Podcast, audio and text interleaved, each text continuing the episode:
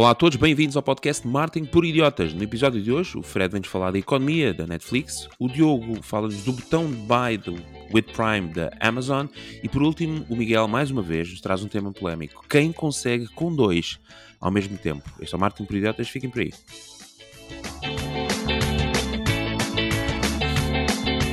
Olá a todos, sejam então muito bem-vindos ao podcast Martin por Idiotas. O podcast onde todas as semanas o Diogo, o Miguel, o Fred e eu, o Ricardo, vos trazemos as últimas tendências, notícias e novidades sobre marketing, negócios e tecnologia. Se procuravam um sítio para se manter informados sobre estes temas, estão aqui no sítio certo.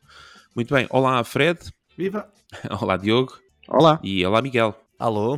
Neste podcast vamos ter ainda vários momentos para quem está a ouvir pela primeira vez o shout do Twitter, onde vamos anunciar os novos subscritores da nossa conta de Twitter, que é Martin Idiota, também o sítio onde podem interagir connosco, e teremos também, poderosíssima e sempre útil, ferramenta da semana. Um, esta semana perdeu-se um segmento uh, no Mar do Norte, uh, mas voltará na próxima semana, seguramente. Muito bem, vamos já aos temas, um, sem mais demoras, e vamos começar contigo, Miguel que traz o tema mais polémico de todos, uh, que estávamos aqui a decidir em off se sim, se vamos ou não avançar com isto, porque acho que é, bom, pode ser, uh, pode ser um tema sensível. Portanto, quem é que consegue dois ao mesmo tempo? Por acaso a ideia era duas ao mesmo tempo, mas. Ai, mas desculpa, pronto, eu li. Eu li para o dois. Quem consegue com duas. Du foi, foi de propósito. Tinhas por o AS. Ok. Exato. Então, pronto. Um, hoje a notícia que eu trago é, é, de um site que é o People Per Hour, uh, em que eles analisam, basicamente, eles dizem que os profissionais de tecnologia, digital marketing e design foram os freelancers mais requisitados nos últimos 12 meses. Isto segundo os dados do Marketplace, que analisaram os dados de cerca de 15 mil freelancers, ok? Uh, segundo deste marketplace, a distribuição é alguma coisa deste género. Os web designers são requisitados 21% das vezes, escritores de conteúdos 13%, graphic designers 11%, especialistas de SEO 8%, Diogo, estás aqui, estás aqui numa franja mais, mais curta, uh, e os mobile app developers cerca de 3%. Uh, ah, os social media managers, toda a gente diz hoje em dia que é, são apenas 3% deste mercado. Uh, neste momento, em Inglaterra, existem cerca de 2,2 milhões de freelancers e este número continua a aumentar. Uh, muitos são freelancers com primeira profissão ou outros são freelancers apenas nos tempos livres, ou seja, são pessoas que têm dois empregos ao mesmo tempo. Oh, é por isso, por isso a razão, por isso a razão do tema. Uh, o CEO da People Hour referiu que muitas empresas tiveram que se adaptar e se mover para o online e começou uma verdadeira corrida ao, pessoal especializado com skills e competências muito específicas para conseguir levar as empresas nesta transformação digital. A utilização dos freelancers tornou-se atrativa, visto que, que, até os trabalhadores ditos normais não é? Uh, estiveram em casa a trabalhar, ou seja, já não houve aquela diferença de um freelancer estar fora e fazer coisas basicamente fora da empresa. Uh, outra coisa interessante que ele diz é que os trabalhadores típicos de freelancers, como fotógrafos e gestores de eventos, uh, tiveram de investir em novos skills digitais para diversificarem a sua oferta e tornarem-se mais competitivos. Um, eu pondo, pondo, esta realidade dos freelancers, de tecnologia, etc., uh, eh, eu tenho para vocês uma, duas perguntas, vá. Uh, a primeira é se vocês já tiveram side jobs, já fizeram freelancing Uh, enquanto tinham também outro, outro trabalho e se conseguiam prestar um serviço de qualidade a, a outros clientes, ou seja, fora do âmbito do, do vosso primeiro emprego. Uh, e se acham que em Portugal contratar freelancers é para empresas de todas as dimensões ou algumas empresas preferem mesmo só agências para estas áreas digitais? Muito bem. Uh, Diogo Fred, não sei qual de vós quer, qual de vós freelancers. Bora. Então, Diogo. Vamos a isto. Eu acho que aqui a grande questão, uh, bem, se eu já tive um, um side job já, ok? E então. Nesta área, sentido... não, não confundas. Pois, é, um, é uma boa questão. Está bem. Eu, eu, eu, eu, à medida que estava na agência, era também uh, uh, professor, ok? Não ao mesmo tempo, como é óbvio, mas uh, após o tempo da agência e então uh, como professor, não é? Porque também é verdade, não é? Também é um freelancer, muitas vezes. E, e, sim, isto, isto aconteceu durante muito tempo. Um, e, e, e, pronto, não vejo qualquer problema com isso, porque acho que não há uma incompatibilidade. Até acho que uh, antes deste, deste, aqui em off, estávamos a falar um pouco sobre isto, não é? Sobre realmente estar num trabalho e estar a trabalhar para outros ao mesmo tempo, nas mesmas horas, e isso aí já não seria tão, tão, tão ético, não é? Isso acho que é horrível, Fogo. É, é. Epá, é do pior. Tu... Porquê é que estás a rir, Miguel? Não, não, concordo, concordo. Eu acho que eticamente não é, não é correto. Epá, então temos uma pessoa a pagar-nos à hora e depois estamos a nós a usar as mesmas horas para trabalharmos para outros. Epá, estás, estás, a receber faz, dos dois lados, não é? Não faz sentido. Isso é quase como atender um telefonema pessoal durante as horas de trabalho. o homem mistura coisas aqui. Põe tudo, Miguel, se foi. É tudo. Bem, mas quanto, quanto aqui à questão, quanto aqui à questão se pode ser para grandes, uh, para, para empresas de pequena dimensão ou, ou, de grande dimensão, eu acho que pode ser para empresas de qualquer dimensão, ok? Até, por exemplo, há muitas agências que são empresas de grandes dimensões, não é? Agências de mídia, uh, e que têm dificuldades em contratar certos especialistas, não é? Uh, e para ter acesso a, a, esses especialistas sem contratos milionários, não é? A única forma é realmente através de, de, freelancers e é exatamente isso que acontece, por exemplo, comigo e com, com, com certas com certas agências. Até porque contratar também. É... Contratar-te era preciso pagarmos-te um salário bilionário. Estás assim tão valorizado. Gosto, gosto, gosto como pensas. Não era por aí, mas gosto como pensas, não é? Mas uh, uh, um, há esta questão, não é? À medida que nós evoluímos online, uh, um, há certos especialistas que a empresa também não necessita de ter 100% do tempo alocada ali à empresa, não é? Um, um, um especialista de analytics, não é? Muitas vezes, para uma pequena e média empresa, para uma só empresa, se não tiver uma exploração de informação de data, não é? Uh, esse, esse, especialista de, de, analytics que só instala a ferramenta de analytics, confirma que as coisas estão certas e a medir bem, não é? Não é necessário 100% não é? Naquela pequena e média empresa, não é? Um, e isso, lá está, não vale a pena estarmos a pagar um ordenado para essa pessoa uh, se depois não há uh, um, um, um, retorno pelo, por esse tempo que a pessoa lá está, certo? Portanto, acho que é, há, há, muito isto. E, e, há esta questão da especificidade, não é? Da mesma forma que nós temos uh, uma máquina de lavar que, que, necessita de ser arranjada, nós não necessitamos de ter uma pessoa, de contratar uma pessoa a tempo inteiro cá para casa, para sempre que algo se. se deixa de funcionar, aliás, essa pessoa consiga intervir na hora certo? Então nós temos um especialista que contratamos uh, uh, esporadicamente, não é? Uh, e o mesmo está a acontecer nesta evolução online. Vão haver certas coisas que vamos ter que contratar certos especialistas para certos momentos online, para certas ferramentas online, ok? Pronto, e, e, e, depois há realmente aqui também esta questão de, de haver uma grande vantagem, não é?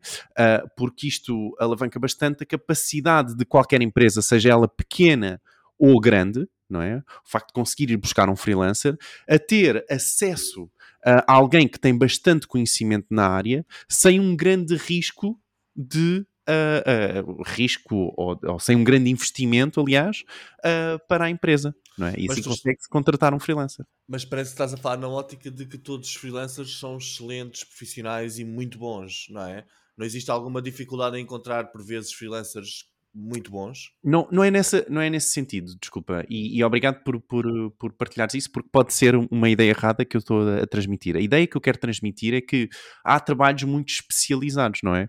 Um designer é um trabalho especializado.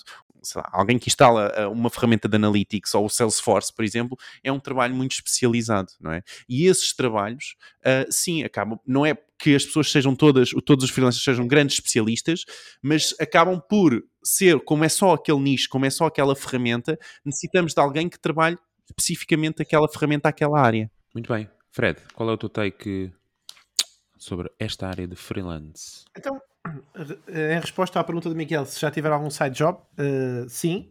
À semelhança do Diogo, também, enquanto exercia as minhas funções, uh, era professor neste momento já estou a fazer quase 16 anos já de, a, a dar formação, mas depois havia aqui uma outra pergunta do Miguel, alinhada com a mesma, que é se conseguiam prestar um serviço de qualidade aos vossos outros clientes. E é aqui que eu acho que é importante uh, passar uma mensagem, complementando também muito o que o Diogo disse, que é, hum, eu, eu recordo-me perfeitamente, quando eu estava Portanto, no Vinho, eh, eu fui presidente da Associação de Estudantes da Escola Superior de Comunicação Social, ao mesmo tempo tinha a minha empresa e tinha sido contratado uh, para a área digital do Rock in Rio. E, portanto, o que acontece quando se acumula muita coisa? Dá asneira, por algum lado. E, e o que acontece? Eu acho que, do ponto de vista de freelancer, ou seja, da prestação de serviços para outros, eu vou fazer... Tenho aqui algumas recomendações para quem eventualmente esteja a pensar em fazê-lo. Uh, que é coisas que são absolutamente clichês, mas que são importantes. Primeiro, fazer um ótimo trabalho é o melhor marketing. Um trabalho notável vai criar referências e o passa-palavra, então, é uma coisa muito, muito relevante. Depois, outra nota importante, também um clichê eh, super uh, comum, que é otimizar para a qualidade em vez de quantidade, porque o tempo não escala e trabalhar com clientes melhores para ganhar mais em vez de trabalhar demais. Uh, ainda em comparação de freelancers e agências, as agências têm efeitos de escala negativos,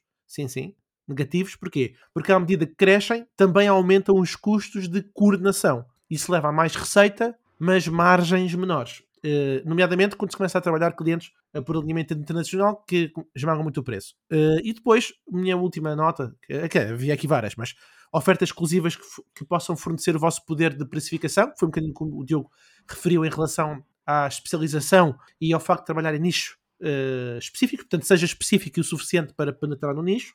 Aliás, só tenho mais uma, que é clientes com orçamentos menores tendem a ser mais exigentes. Ou seja, quem é paga menos tem, tem, tem, tendência a ser menos exigente. Acho que toda a gente já passou por isto, quem é freelancer, mais, já fez mais exigente. mais exigente. Mais exigente, sim. Portanto, preços baixos podem levar a uma qualidade inferior para o cliente. Daí há muitos memes. Portanto, em resumo, uh, há muitos sites para quem esteja a idealizar uh, trabalhar como freelancer. Uh, uh, há muitos sites para, para essa área. Eu, inclusive, criei um blog em 2020 chamado teletrabalho.web que tem inúmeros sites com inúmeras referências para quem procura trabalhar cá dentro ou cá fora, mas nesta lógica de, de seja remoto, uhum. mas especificamente para freelancer, eu estou-me a lembrar do Upwork, de um outro site que é o Remote Europe, uh, e um terceiro vá, que é o, que é o mais conhecido deles todos, que é o Fiverr. O ponto aqui principal, eu acho que é ser, trabalhar como freelancer não é nada fácil, nomeadamente se estiverem a trabalhar para o mercado interno português. Portanto, cuidado com os preços que praticam, que não sejam demasiado baixos, mesmo que estejam a arrancar, porque depois vão ter dificuldade em uh, sobreviver e escalar. Muito bem, ótimos conselhos. Obrigado, Fred. Obrigado, Miguel, pelo tema e, e Diogo também pelos inputs. Um, deixem a vossa opinião aonde? Em w.marketingprodiotas.pt é o nosso grupo do WhatsApp, que vocês podem aderir gratuitamente e onde estamos lá, lá nós, estão também uh, muitos dos nossos ouvintes e partilhamos uh, uh, ideias, conteúdos e muito mais. Partilhamos Ricardo. Já fizeste trabalhos de consultoria? De, na, desculpa, trabalhos de. Olha, olha mas agora, a meio de uma promoção, a fazer perguntas assim, da vida privada da pessoa. Já, já mas agora há, há bastantes anos que não o faço. Faço em modo jantar de amigos, sabes? É. Tipo, ah, são os trabalhos não, não pagos. Os não pagos. Não, vão sendo pagos, vão sendo pagos. Olha que vão sendo pagos em, em, em comida, pronto, em géneros, quero dizer. Um, mas, eh, portanto, a resposta é, é sim, mas nesse, nesses moldes. Um, w.marketingprojetos.pt uh, o nosso grupo WhatsApp, podem aderir, Estamos lá nós, estão lá uh, muitos dos nossos ouvintes e nós partilhamos lá ideias, conteúdos, entre os quais sempre um conteúdo exclusivo uh, a cada podcast. E esta semana vamos partilhar um conteúdo exclusivo sobre um estudo sobre tecnologia de, de mais longo dos Estados Unidos. Meu Deus, quem escreveu isto não será português nativo. O estudo sobre tecnologia de mais longo dos Estados Unidos, uh, insights como taxa de penetração de smartphones, uh, smart peaks, utilização de redes sociais, por idade, etc. Portanto, um estudo com vários insights uh, e palavras provavelmente não estão muito bem escritas. Mas uh, vamos lá deixar o conteúdo exclusivo em w.marketingpodiotas.pt. Se acederem a este, a este link através do vosso telemóvel, automaticamente aderem ao nosso grupo. Deixem-me só adicionar. É, é, pronto, é, realmente isso é o Google Translate, um, mas é, é, é, um, é um, estudo que tem os que faz surveys aos americanos Inquéritos. mais longo da inquérito. inquérito eu, vou, eu vou ser o teu Google Tradutor americana, obrigado, da história americana. E tem muitos, muitos dados, ok? É, é, principalmente a questão de a especificidade de uh, qual a taxa de utilização, imaginem, de redes sociais como o TikTok, um, por idade. Não é? Uh, e isso dá muito para ver se, por exemplo, se nós deveríamos estar a investir ou não, um, quer dizer, olhando para o mercado americano e se calhar espelhando aqui um pouco uh, o nosso, um, conseguimos realmente perceber, ok, nós entre, estamos entre a, a, a, tentar atingir utilizadores entre os 25 e os 35 anos, pá, parece que temos que estar mesmo no TikTok, porque eles estão lá, não é? Os, os nossos utilizadores estão lá. E, e dá uh, muito estas mensagens, vocês conseguem ver muita informação, o estudo é muito completo, tá bom? Uh, e acho que vale bem, bem a pena. Boa. Obrigado por, uh, por essa clarificação, clarificação, estão a faltar os elos. Uh, Diogo, fica então no nosso grupo do WhatsApp em. Diogo, vais falar da Amazónia. Ah, desculpa, eu estava aqui a traduzir. Amazon. Foi o Google Tradutor. Amazónia. O Amazónia era um grande centro comercial. Não é o Amazónia. Amazónia. Não era o Babilónia. Ah, Babilónia. Obrigado, Miguel. Babilónia, Amazónia. São perto uma da outra, não é? Sim. Muito bem. Então, a Amazon uh, tem uma, uma cadeia gigantesca uh, logística, não é? Para suportar o seu negócio de vendas online, uh, chegando mesmo ao ponto de disponibilizar espaço nos seus armazéns para produtos dos vendedores. Ou seja, quem quer vender na Amazon pode ter o seu produto diretamente nesse Fulfillment Center. Google, queres traduzir? Centro de logística. Obrigado. Obrigado. nesse centro de logística e esse centro de logística é que acaba por fazer as entregas, retornos, a, a, a gestão de cliente até, devoluções, exatamente, obrigado. Para o, para o Brasil assim, retorno. um, e, e, e, acaba por fazer toda essa gestão, ok, esse centro de logística para esses vendedores que querem vender na Amazon. E agora, esse programa vai expandir até ao ponto de permitir esses clientes que já têm os produtos dentro desses centros de logística da Amazon a terem nos seus próprios sites Okay? Um botão com Buy with Prime, ok? Ou seja, o botão de comprar com a Amazon Prime, com a sua conta da Amazon Prime. Portanto, vocês imaginem, então, num site que não tem nada a ver com a Amazon, mas conseguem, através da vossa conta da Amazon, comprar nesse site, ok? Através desse botão, comprar nesse site com os vossos dados da Amazon e com o serviço de entrega da Amazon ok? Da Amazon Prime, o que é, algo incrível. Pronto. A ideia então é, é, de que qualquer loja online e clientes da Amazon Prime uh, e os seus vendedores, não é? os vendedores de, de, de produtos da Amazon, um, consigam desfrutar do mesmo sistema em vários sites, independentemente de serem da Amazon. Pronto. A questão aqui é uma jogada, esta, esta jogada uh, é uma clara resposta ao que o Shopify anda a fazer com o seu botão Shop, não é? Que também faz algo muito semelhante uh, e que também tentou implementar com uma espécie de uh, centros de logística que tentou criar, que acabou por, uh, parece, se eu não estou em erro, abandonar esse projeto. Um, e então parece que há aqui uma, um, um grande combate entre a Amazon e, e, e o Shopify.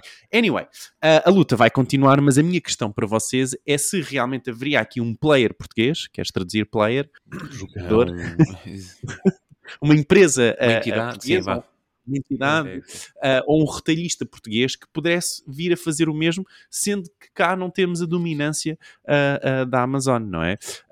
ou mesmo se também, se isto se justifica em Portugal, não é? Porque ao contrário do, do território americano, o, o, nosso território é bastante pequeno e o, os próprios CTTs conseguem fazer uma, um, uma entrega no dia seguinte sem quase qualquer custo adicional. Um, e é isso. Muito bem. Miguel, um, eu, eu não sei se percebi muito bem. Eles compram no site, uh, compram no site da loja com o botãozinho da Amazon. O, o, pagamento é processado pela Amazon Prime ou não? É simplesmente... Tudo é processado pela Amazon Prime, pois. Ok, então isto aqui não, não é meramente uma coisa de logística e é pá, para facilitarmos a logística. Isto é, tu tens a tua loja e os pagamentos começam a ser processados por eles. Ou seja, estou a criar uma gateway de pagamento uh, para a tua loja. Pronto. Exatamente, e tem fixe, e tem fixe, tá bom? Este claro, exato. mas alguém faz alguma coisa sem fixe, né? isto não é propriamente como o botão login, porque parece que é uma coisa parecida, como o botão login com o Google ou com o Facebook, não. Isto é um. Eles estão basicamente a tratar do processamento da encomenda do ponto de vista também de pagamento. Okay? Sim, é uma espécie de PayPal mais, uh, ou seja, faz-te a gestão do pagamento, mas também te faz a gestão da entrega. Exatamente. Uh, eu acho que é uma boa ou uma excelente jogada também na ótica dos dados, porque aquele botãozinho não está ali só para ser clicado, ele está a recolher informação, ou seja, ele está a perceber quem é que anda a comprar fora da loja da Amazon, ok? Está a ver quem é que, que visitas é que existem às lojas. A privacidade. Exatamente, ele provavelmente está a medir visitas à loja, compras é que são feitas eh, e não são feitas, quais é são os carrinhos abandonados, todas as métricas de analytics que podem ajudar a própria Amazon a fazer concorrência à loja a quem está a prestar o serviço. Porque eles depois vão começar a recolher dados de milhões de lojas fora do mundo Amazon. Ok? Uh, quanto à opção em Portugal, epá, eu penso eu acho que era uma excelente ideia, mas é aquilo que tu disseste. Dimensão geográfica justifica, não é? Nós aqui metemos no correio no dia a seguir está lá. Uh, não é? Eu acho que pode ser interessante uma perspectiva de epá, vendas internacionais, não é? Que faça sentido a coisa já estar num sítio, numa plataforma logística mais avançada. Uh, será que cá em Portugal os custos são realmente diferentes? vão haver benefícios para o cliente, ou epá, não, não tenho a certeza se nós temos dimensão suficiente para isso. Agora, se estivéssemos a pensar numa perspectiva mais ibérica, eh, eu penso que faria sentido já nós temos um centro logístico ibérico. O problema é que os espanhóis não querem nada connosco e pai, nós não queremos grande coisa com os espanhóis, não é? Infelizmente estamos num estágio em que não sei, não sei, isso até era interessante um dia mais tarde temos números disso. Será que há muitas lojas portuguesas a vender para a Espanha? Ou será que eles preferem lojas mesmo nativas espanholas, não é? Uh, mas pronto, eu penso que não temos dimensão suficiente só se pensarmos no mercado mais ibérico ou europeu. Boa. Uh, e, é o meu, e é o meu take, a privacidade. Ah, pá, isto, isto está. do, já vai aparecer. Fred, enquanto não, aparece, Sim. não aparece, Estava uh, aqui a ver, por acaso, a propósito do comentário do Miguel, que a Amazon vai construir o maior centro logístico da Península Ibérica e vai ser uh, em Badajoz. Uh, vai ser em Badajoz, o, o, centro logístico da Amazon. Bom, em relação... Claro, está ali no meio, yeah. teoricamente. Né? Eu, este tema do, eu acho bastante interessante. Eu não, não, não sei bem como é que vai ser o processo, mas imagino por exemplo, se essa ligação facilitar o facto da pessoa não ter que introduzir informação relativamente à área de pagamento, então o processo é muito mais rápido, porque eu clico num botão, eh, confirmo qual é que é a morada, confirmo que, que, é o pagamento de sempre, o cartão de crédito de sempre, onde sai as lojas, onde sai o, uh, o dinheirinho para pagar aquela encomenda e, portanto, acredito que tudo seja mais agilizado. Mas não sei como é que vai ser, não tenho a certeza. Uh, o que eu queria aqui fazer um, um reforço uh, tem a ver com precisamente o potencial concorrente a isto, que o Diogo referiu, que é a Shopify.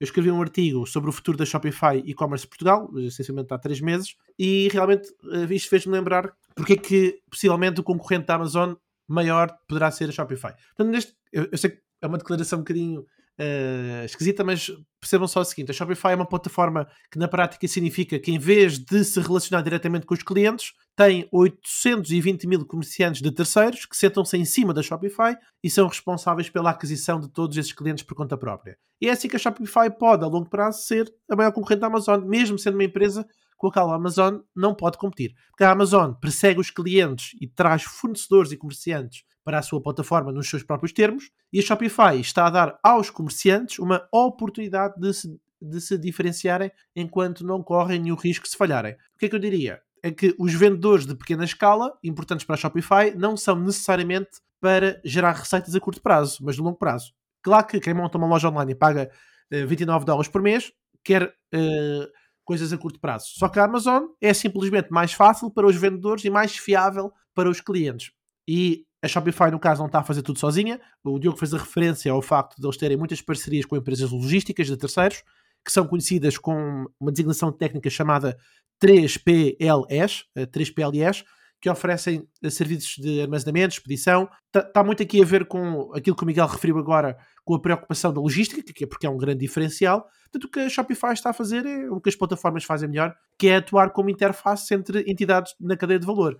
O que é que a Amazon está a fazer? Está a ir buscar esse mercado também, que é o mercado de interface entre duas entidades na cadeia de valor. Entre alguém que já tem um, uma loja online e alguém que precisa de uma expedição, de um sistema mais rápido para concluir uma compra. Boa. Muito bem, obrigado pelos vossos comentários. Estava aqui a ver se encontrava, porque isto eventualmente será um dos temas a falar na conferência no dia 26 de maio, na conferência, caraças, agora aqui à procura do... Tudo sobre e-commerce. ConfTSE. Obrigado, obrigado, Fred. Uh, se quiseres, por favor, porque eu estava aqui à procura das notas, porque não, não tenho o site de cabeça. E para não estar a dizer. Portanto, C-O-N-F-T-S-E.com, Conferência sobre E-Commerce, 26 de maio de 2022, no Porto. Exatamente, e que nós no nosso grupo do WhatsApp temos partilhado um, o acesso a, a bilhetes VIP uh, com um mega desconto, portanto tem aqui mais uma razão para aderir ao nosso grupo do WhatsApp em www.marketingporidiotas.pt Bom, se estão a gostar do nosso podcast, não se esqueçam, por favor, um, avaliem o nosso podcast, seja Spotify, Apple Podcast, Google Podcast, onde vocês quiserem, é muito importante para nós. Não menos importante, o nosso website, marketingporidiotas.pt Temos lá toda a informação e os links daquilo que falamos aqui no nosso podcast semanalmente. Muito bem, Fred, chegou a tua vez. Um, força, vais falar de outro colosso gigante americano. Nós temos uma obsessão pelas tecnológicas americanas, que é uma coisa. Uh, olha, por acaso agora fez lembrar o debate francês entre, primeiro, uh, Macron e, e, o Le Pen. Sim. E a pergunta que foi até bastante extensa esse, essa parte, que é porque é que, a pergunta era porque é que não existe um Google europeu? Uh, ou seja, a, a, dificuldade que a Europa tem de criar grandes, grandes tecnológicas. Olha, interessante. Não vi o debate. portanto, lembrei-me. Boa. Quase disseste isso. Ora bem, uh, portanto, o meu tema. Economia da Netflix. A Netflix relatou recentemente a perda de 200 mil assinantes durante o primeiro trimestre, o seu primeiro declínio de utilizadores pagos em mais de uma década e alertou para o agravamento dos problemas que se avizinham. As ações da empresa desceram 30%. Jesus. Na sua recente carta aos acionistas, que o vosso espetacular podcast tem aqui na mão, é a carta dourada, que vocês não veem, mas está em papel dourado, Red Hastings, CEO da Netflix, sublinhou aos acionistas deste podcast que, em relação à Netflix, espera perder mais 2 milhões no próximo ano, à medida que a concorrência está a intensificar-se e os seus maiores mercados estão a ficar saturados. Diz a carta: o nosso crescimento de receitas abrandou consideravelmente. Escreveu a empresa numa carta aos acionistas na terça-feira. Aqui isto em português Brasil dá, dá outro filme. O streaming, o, o- o streaming está ganhando, como previmos, os títulos da Netflix são muito populares a nível mundial. No entanto, a nossa penetração relativamente elevada nas famílias inclui um grande número de pessoas que partilham contas. Combinada com a concorrência, está a criar ventos contrários ao crescimento das receitas.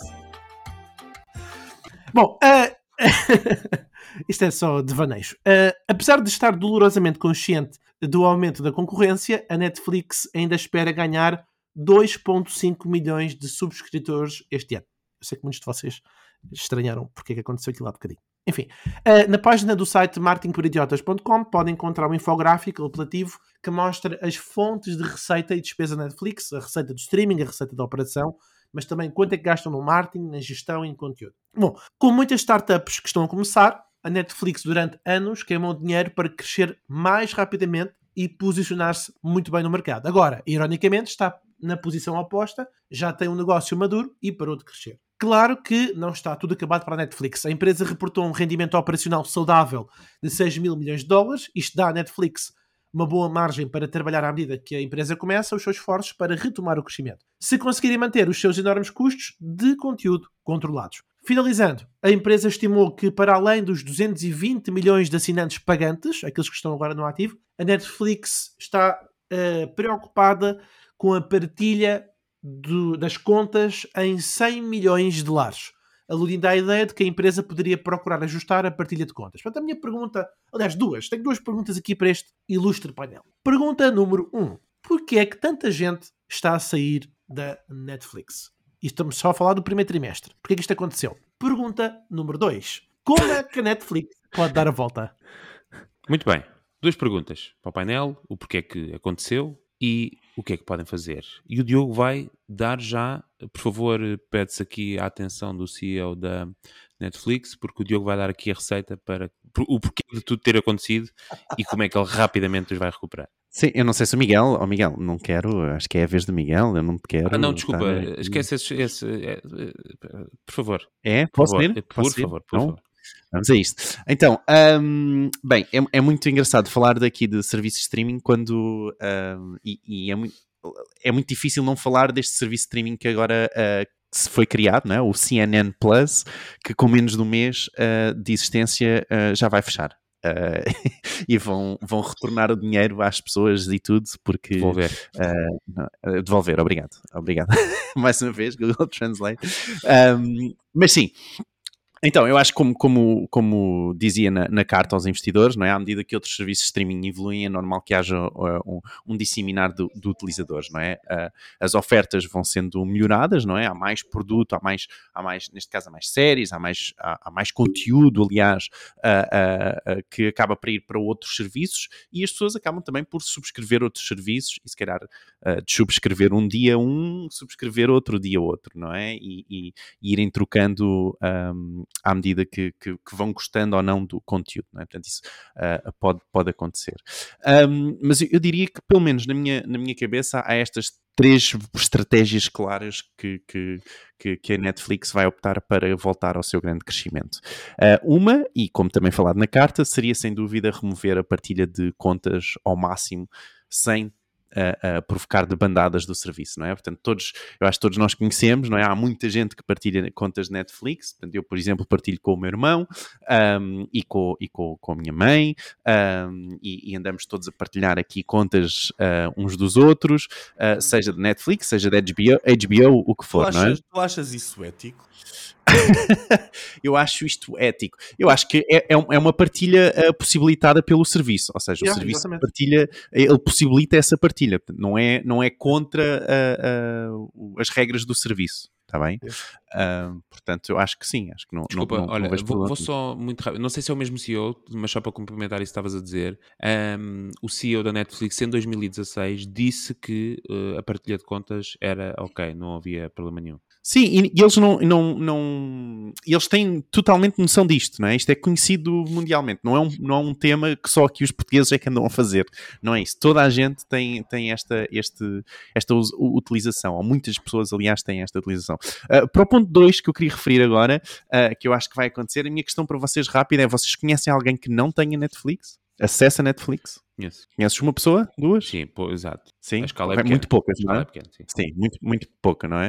Uh, eu acho que isso responde muito à questão de que chega um ponto, não é? Onde é difícil atrair novos clientes uh, sem sair do segmento normal que, uh, daquele segmento que gosta de Netflix e que tem a possibilidade de subscrever Netflix e que gosta do conteúdo de Netflix, se identifica com o conteúdo de Netflix. Ou seja, o que eu acho que poderá acontecer aqui é que teremos um investimento em outros tipos de conteúdo para tentar uh, ir buscar outro tipo de segmentos de mercado, ok? Uh, uh, se calhar um, um, público mais, mais, mais sénior ou se calhar um público mais novo, apesar de um público mais novo, acho que está, uh, está muito representado também lá no Netflix, mas sim, portanto, esse, essa disseminação de, de, de conteúdo, é, é esse, esse, explorar de novos conteúdos para outros segmentos. E por último, já a acabar, acho que a, terceira, a, a, terceira grande estratégia será algo como o Facebook fez. Eu não sei se vocês recordam disto, um, mas quando o Facebook começou a estagnar, ele voltou-se muito para mercados não desenvolvidos com, que tinham ainda muito para crescer, ou porque não tinham internet, ou porque não tinham uh, uh, acesso a, a, um, a, um, dispositivo, não é? Um, e voltou-se então muito para esses mercados em, em, em desenvolvimento.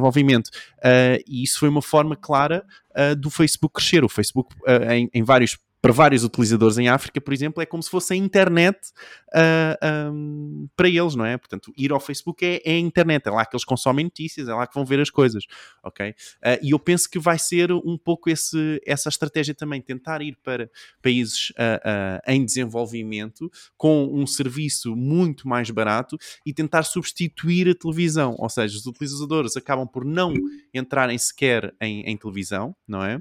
Uh, em televisão por cabo ou em televisão uh, por, por, por, antena, não é? tal como os, os utilizadores um, nesses países acabaram sem, sem, sem entrarem no telefone fixo, fizeram logo o shift de, de irem diretamente para o smartphone, não é? Nem sequer, se falarmos no telefone fixo, nem faz sentido, se calhar, para muitos.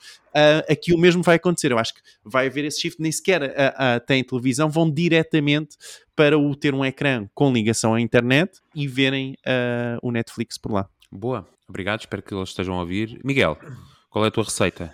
Primeiro porquê, porque eles fugiram. Sim. E o que é, é que... Eu, acho, eu acho que aqui há vários problemas. Pá, o primeiro problema que eu deteto é na ótica do utilizador. Eu sinto que é difícil explorar novos conteúdos na, no Netflix. Parece que eu, aquele ecrã inicial, parece-me que está sempre a aparecer a mesma coisa. Eu tenho a sensação cada vez mais que se torna frustrante. E pá, porque estou sempre a ver coisas que já são antigas como novidades. Ok? Uh, a única coisa que eu vejo interessante no, no primeiro painel é o, o mais visto recentemente, que me ajuda a ver alguma coisa nova que alguém descobriu, mas epá, eles têm um repertório de milhares de conteúdos, mas parece que eu estou limitado sempre aos mesmos 50 que me aparecem no ecrã inicial. Vocês têm essa experiência? Sentem isso? Sim, em parte e estamos a ser cobaias do algoritmo, não é? Que, que, está otimizado para o mundo inteiro, para, para, para o tipo Exatamente. de pessoa, portanto vai ser um bocado. Epá, só que o algoritmo também já devia ter percebido que se eu vejo 50 vezes ou 100 vezes a mesma lista inicial, epá, é porque eu não estou com muito interesse naquela lista. Se eu não estou a, se não estou a ver, epá, uh, pelo menos é o que eu sinto. Eu sinto que as possibilidades do Netflix são gigantes, mas que o que eu vejo ali é um bocadinho limitado. Até houve uma altura que apareceu uma página que nos ajudava a explorar categorias que não desapareciam naturalmente. Vocês lembram-se dessa? Sim, um, ainda tens agora um, a opção do aleatório, não é do aleatório, mas é qualquer coisa assim do género. Escolher algo para mim. Porque é um bocado a cair nesse teu sentimento, não é? Sim, uh, eu penso que até foi o Diogo que referiu uma vez, não sei se foi em off ou se foi num podcast, que geralmente uma pessoa demora 40 minutos a tomar uma decisão do conteúdo que vai ver. Estás ali à procura de um filme e estás. Epá, isso, e isso para mim é estressante. Eu às vezes. Não, mas estou a falar sim, a sério, sim, às vezes. Eu e a minha mulher deitámos a miúda, temos ali uma margem de tempo até ficarmos cheios de sono uh, queremos ver um filme e demoramos imenso tempo a escolher o filme, eu dou, dou por mim muitas vezes a procurar no Google tipo Best Movies Netflix para tentar encontrar a solução. Ou seja, a pesquisa dentro do Netflix não está boa neste momento. Okay. Não me parece que seja não está boa. Eu percebo a ideia deles, aquilo tem de funcionar com um comandozinho epá, e com alguns comandos de voz, mas devia haver um tipo de pesquisa que não existe e eu acho que isso afasta as pessoas neste momento. Uh, okay. Outro problema que eu deteto, uh, eu acho que a concorrência está-se a posicionar e está-se a posicionar fortemente. Uh, primeiro, a concorrência é mais barata.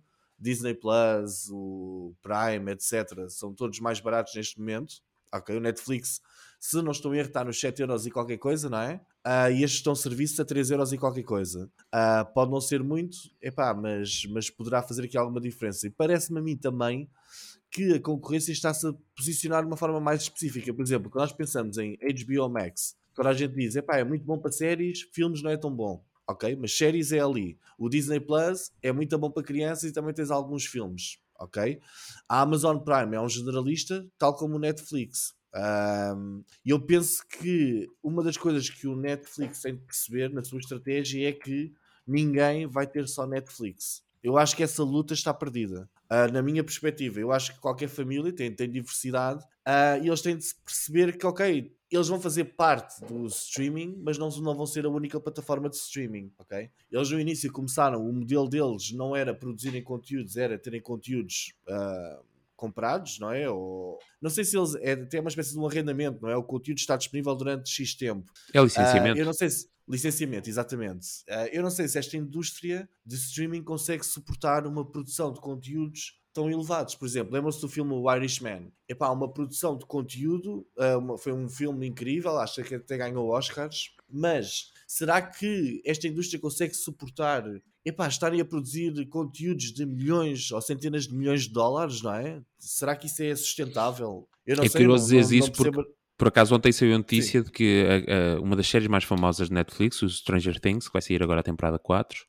eh, teve a módica, o módico custo de 30 milhões por episódio. Portanto, e ah, fazia parte de 30 milhões por episódio. É das, séries, é das séries mais vistas da Netflix. Uh, mas uh, mas levantava-se precisamente essa questão no, no âmbito também desta notícia da perda de subscritores uh, e da dificuldade em ter resultados, de se conseguiam continuar com este ritmo de produções altamente Uh, muito caras, neste caso. Claro, porque os conteúdos mantêm-nos na plataforma, não é? Se a plataforma tiver bons conteúdos exclusivos, é porreiro e conseguimos estar lá queremos estar lá. Agora, será que é sustentável para eles a dar, não é? Qual é que será que é o retorno que isto tem a longo prazo? Eu as séries, sinceramente, eu acredito muito nas séries porque as séries implicam repetição do, do conteúdo, não é? Nós todas as semanas vamos para ver mais um episódio, mais uma parte da série. Agora, os filmes é one shot, não é? É, sai o filme, há Sim, quem gosta, é quem não gosta, e será que. Exatamente. Então, o que é que. Desculpa, se tens para concluir, senão, quais é as dicas que tu, tu tens para a Netflix? O que é que achas que eles têm que mudar então? Epá, eu acho que eu sei de mudar a inteligência artificial da Netflix, o algoritmo, uhum. a forma como nos são apresentados conteúdos, a forma de pesquisar conteúdos tem de ser melhorada para milhares de vezes. Uma pessoa não pode, não, não deve ir ao Google procurar aquilo que vai ver no Netflix. Okay. Isso tem de ser melhorado. Uh, eu vi hoje a notícia que até estava para dar aqui uh, que eles estão a pensar agora no modelo de publicidade, obviamente. Uh, agora não sei onde é que isso poderá ir dar. Achavas isso interessante? Netflix... Uma, uma subscrição eu, eu mais acho... barata com publicidade? Eu acho que sim, se não fosse muito intrusivo, ou seja, se não, se não bloqueassem a meio do, dos, dos conteúdos, não é? Se fosse só uma pequena publicidade no início do conteúdo, a mim não me fazia diferença enquanto utilizador. Tipo, à lá Spotify, não é? Sim, um bocadinho à Spotify, um bocadinho à YouTube, mas o YouTube mete no meio dos conteúdos, pá, que é uma barbaridade, do meu ponto de vista. não, acho que é horrível, epá, é horrível. Uh, mas sim, algo desse género. Uh, epá, e acho que tem, tem de tentar ter uma estratégia mais clara de, de conteúdo, é? da produção de conteúdos. Boa. Na minha perspectiva. Muito bem. Sim, senhora. Não sei se querem rematar com alguma coisa. Fred. Eu ia só acrescentar, uh, eu acho que a Covid atrasou um inevitável cálculo em termos de saturação e aumento da concorrência, porque com o Covid houve aqui uma grande expectativa, quer dizer, houve um, um insuflado balão gigante e agora é normal que esteja a diminuir. Um segundo fator que eu acho que também, porque é que muita gente está a sair, uh, é que, bom, também é preciso ter o contexto que a Netflix supostamente teria ganho subscritores se não tivesse saído da Rússia. Não, não tenho bem presente quantos, mas eu vi um, um artigo que dizia 500 mil como suposição. Porque as questões sobre a partilha de contas, o aumento da concorrência, elas não são novas. O que é que aqui é novo é a Netflix admitir que são fatores. E depois tudo que anda à volta, que aqui o Diogo e o Miguel partilharam, e tu também, Ricardo, em relação àquilo que são as dificuldades da Netflix em relação à inovação e ao contexto. Muito bem. Bom, assim, são, uh, assim estão os três temas. Podem comentá-los uh, no nosso grupo do WhatsApp, w.marketingporidiotas.pt ou então também no Twitter. Um, que é onde nós também vamos fazendo partilha de algumas notícias e conteúdos. Marketing Idiota. E agora é onde vamos anunciar os novos subscritores desta semana. Um, mas vou, vou usar o tradicional, desculpem lá. Vou usar a audiência que está aqui. Já agradecer desde já a vossa subscrição. E são eles. Desculpa, vocês são os melhores. Vocês são os melhores. Esta semana temos o Rodrigo Batista e temos o BL Consulting, Valuing People, Business and Community.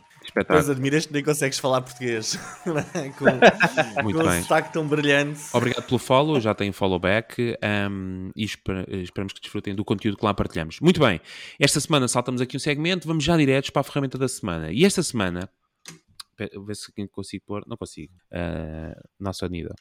Esta semana, o, a ferramenta da semana é uma API. Uma API? Não, não é uma API. Miguel. É um agregador, esta semana é um Isso. agregador de APIs, ok? Nós trazemos o Rapid API, Uh, ah, isto basicamente é uma, é uma ferramenta um bocadinho mais nerd, ok? Para todos aqueles que estão a desenvolver algum tipo de web app ou mobile app, ou então mesmo querem integrar algumas coisas no vosso site, mas já com alguma, com alguma programação, ok? Uh, isto ajuda-nos a ter uma data de serviços uh, e aceder a uma data de APIs de uma forma simples. o que é que é uma API? Uma API basicamente é um serviço de terceiros onde nós podemos obter informação, fazer pesquisas e também algumas ações. Vou-vos dar aqui alguns exemplos de APIs interessantes que encontrei. Imaginem, todos nós conhecemos o serviço do Skyscanner. Nós, se quisermos, podemos ter no nosso site um pesquisador de, de voos alimentado pelo, pelo Skyscanner. Ok. Uh, temos outras APIs como a da Twilio que nos permite enviar SMS, etc. Outras para e-mails. Uh, temos outras interessantes do ponto de vista de conteúdo, por exemplo, a Recipe Food Nutrition, que é que isto, que é que isto faz? É uma, é uma API que nos permite obter os dados calóricos de, de determinados alimentos ou receitas. Ok. Ou seja, se nós temos um site de nutrição que estamos a meter receitas, nós podemos fazer uma chamada a esta API em que dizemos, ok, nós estamos a usar couves, batatas e carne de vaca, quantas gramas é que estamos a usar e aquilo devolve-nos o número de calorias e as vitaminas, nutrientes que, que aquela receita tem. Boa ok? Isto depois é aplicado epá, a dezenas de categorias diferentes, desde o desporto, finanças, viagens, entretenimento. Olha, se calhar até podemos lançar aqui uma, não sei se o Netflix tem aqui alguma, para pesquisarmos coisas no Netflix, mas, mas é, é, é interessante. Isto é para quem quer tornar o seu site ainda mais ainda mais desenvolvido. Enriquecer o é? conteúdo é? que tem, ir, ir, ir, buscar conteúdos a fontes externas, neste caso através da API, e aqui a rapidapi.com uh, eh, funciona como facilitador dessa, dessa ligação ao nosso website.